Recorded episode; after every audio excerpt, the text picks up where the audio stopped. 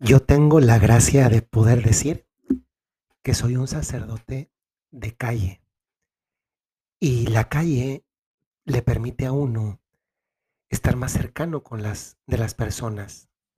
Uno puede ver, puede conocer, casi se podría decir, puede tocar la realidad del ser humano, que tantas veces es muy muy diversa a lo que se proyecta en las películas, en las series, en en las redes sociales.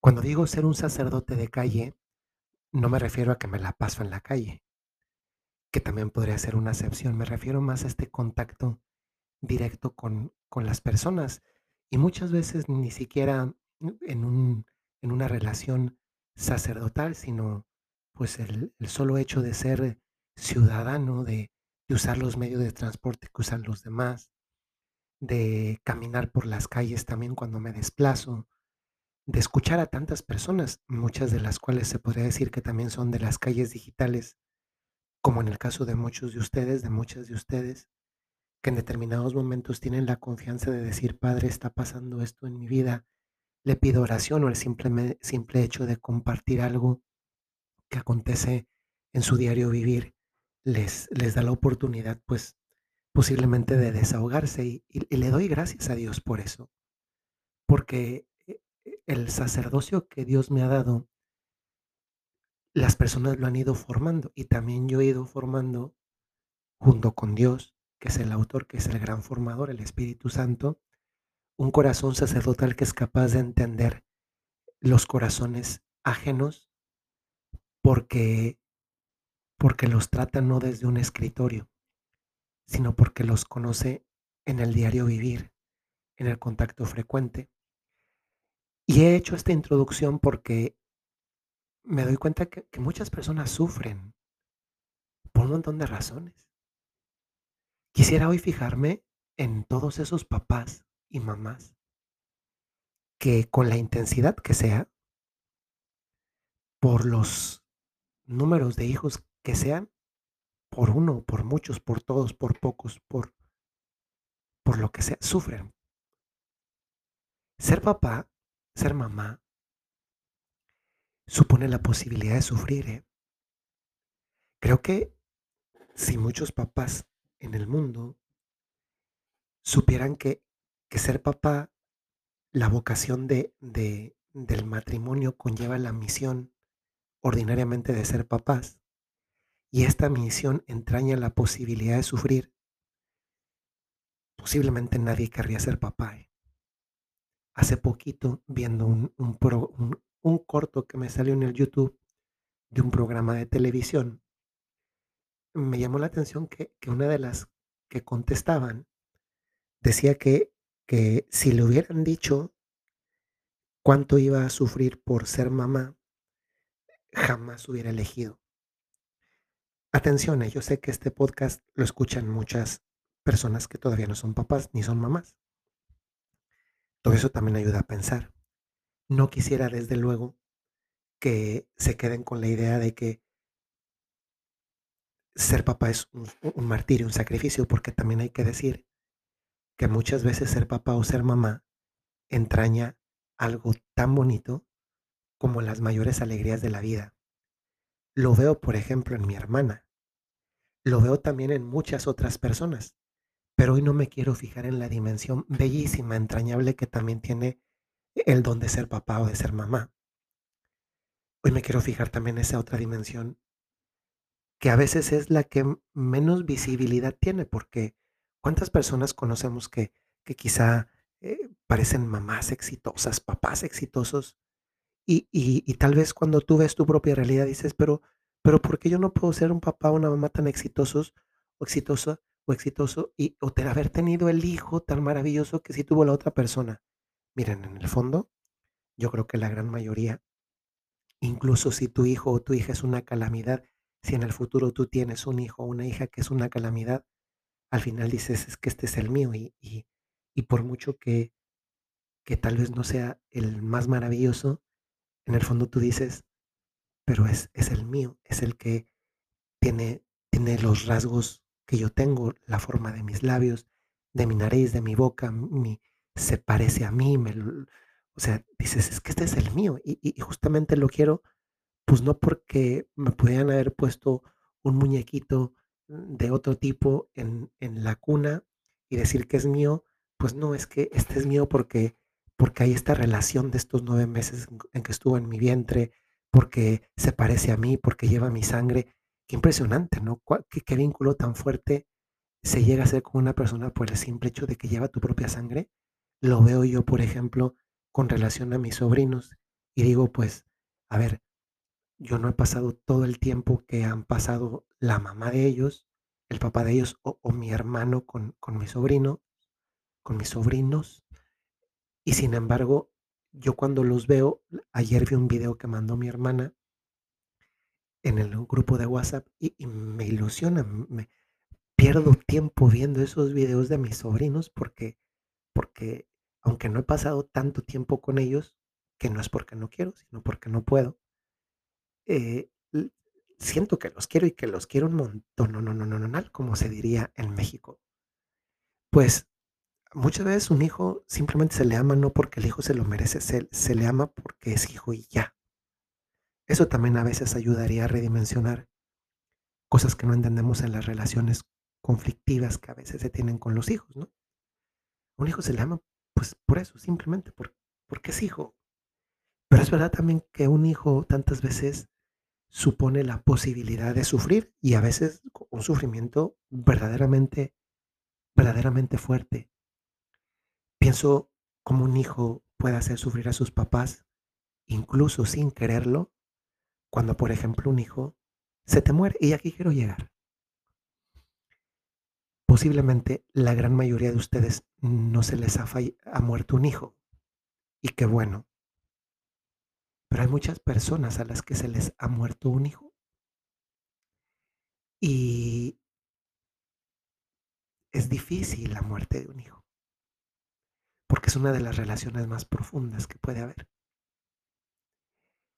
Y la muerte de un hijo, no hay una fecha de cuánto duelo puede haber por la muerte de un hijo.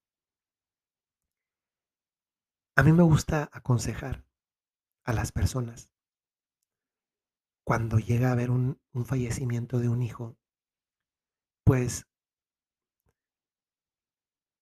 que los hijos en algún momento de la vida, y esto es de lo más realista que puede haber, porque es parte de una verdad evidente, los hijos, la gran mayoría, un 99,99% de los hijos, se van de la casa de los papás, emprenden su vuelo, forman su nido y después en el futuro les tocará vivir lo mismo, ver que sus hijos vuelan, que hacen su nido y así sucesivamente. Esto es, esta es otra manera, si lo queremos decir sencillamente, de ver el, el desarrollo de la vida humana. Hijos que nacen en un nido, que van aprendiendo a volar, que un día vuelan, que a veces regresan al nido, pero un día ya no regresan más. Cuando los hijos están aquí en la tierra, eh, es parte de la misión de los padres siempre estar ahí disponibles para dar sostén. No para sustituir nunca nada, simplemente para ser un sostén. Y cuando los hijos están aquí en la tierra, en principio, parte de ese sostén es ayudar en la medida que sea posible a que ese hijo llegue al cielo. Papás, mamás, chicos, chicas que van a ser un día papás, los que ya lo son, los que incluso son abuelitos, tus hijos, y perdón que sea así de claro y directo, pero tus hijos también un día van a morir. Lo más probable es que si ya tienes hijos no te toque verlos morir porque por ley de vida suele fallecer primero uno por ley natural, pero a veces también toca ver morir a los hijos. Y a mí eso me hace pensar en que cuando un hijo fallece y termina pues su vida aquí en la tierra, pues la vida continúa para los que nos quedamos. Y aunque es doloroso, y, se los dice alguien que, que ha perdido a su papá, no es alguien que está hablando desde la comodidad de, de no haber padecido nunca nada. Pero estamos aquí de paso, todos estamos aquí de paso. Y te aseguro que el día que tú llegues a la meta definitiva, que ojalá que en tu caso sea el cielo, algo de lo que más vas a, a- desear o que desearía ya en este momento es que también un día tus hijos puedan estar contigo porque, porque no estamos aquí para siempre. Y si un día pasa que tu hijo o tu hija fallecen o que ya han fallecido, sea porque fallecieron en el parto, antes del parto o en los primeros años, más adelante o siendo grandes, cuántos niños fallecen por enfermedades, cuántos cánceres hay desarrollados, cuántas, cuántas personas mueren por un montón de cosas todos los días. Pues que no olvides que estamos de paso y que la meta es el cielo. Y yo he querido grabar este podcast por una razón, porque en el fondo, por favor, no perdamos de vista el cielo. Aquí en la tierra estamos un, un tiempo, nuestra vida no está hecha para estar aquí, está hecha para el cielo. Y sin embargo, a veces perdemos de vista el cielo. Hoy necesitamos decirle al Señor que a pesar de que a veces nos falte fe, la necesitamos. Que a pesar de que a veces se nos olvida el cielo, tenemos necesidad de recordarlo.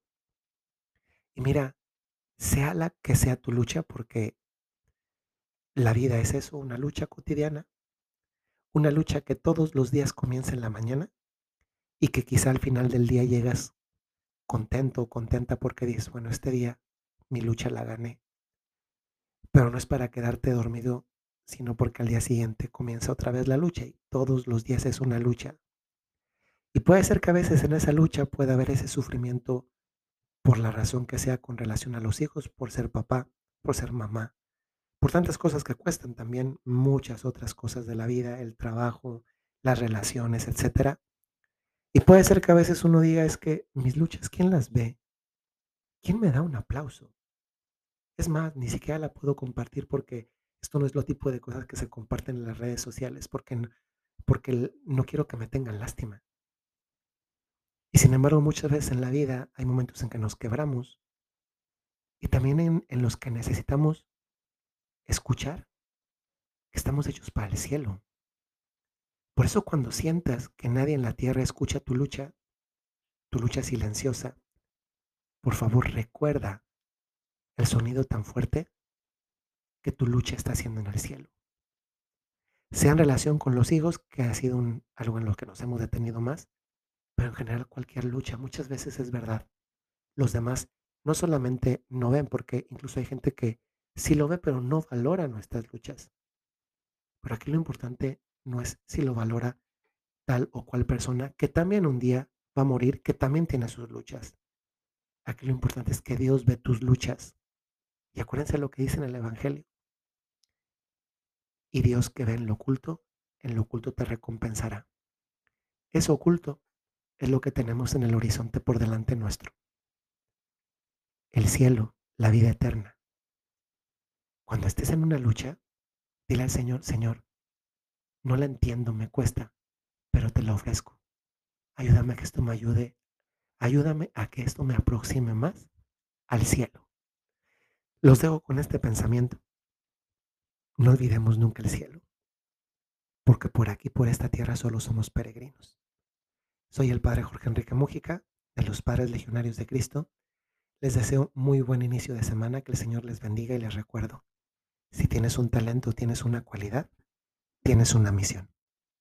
Dios les bendiga.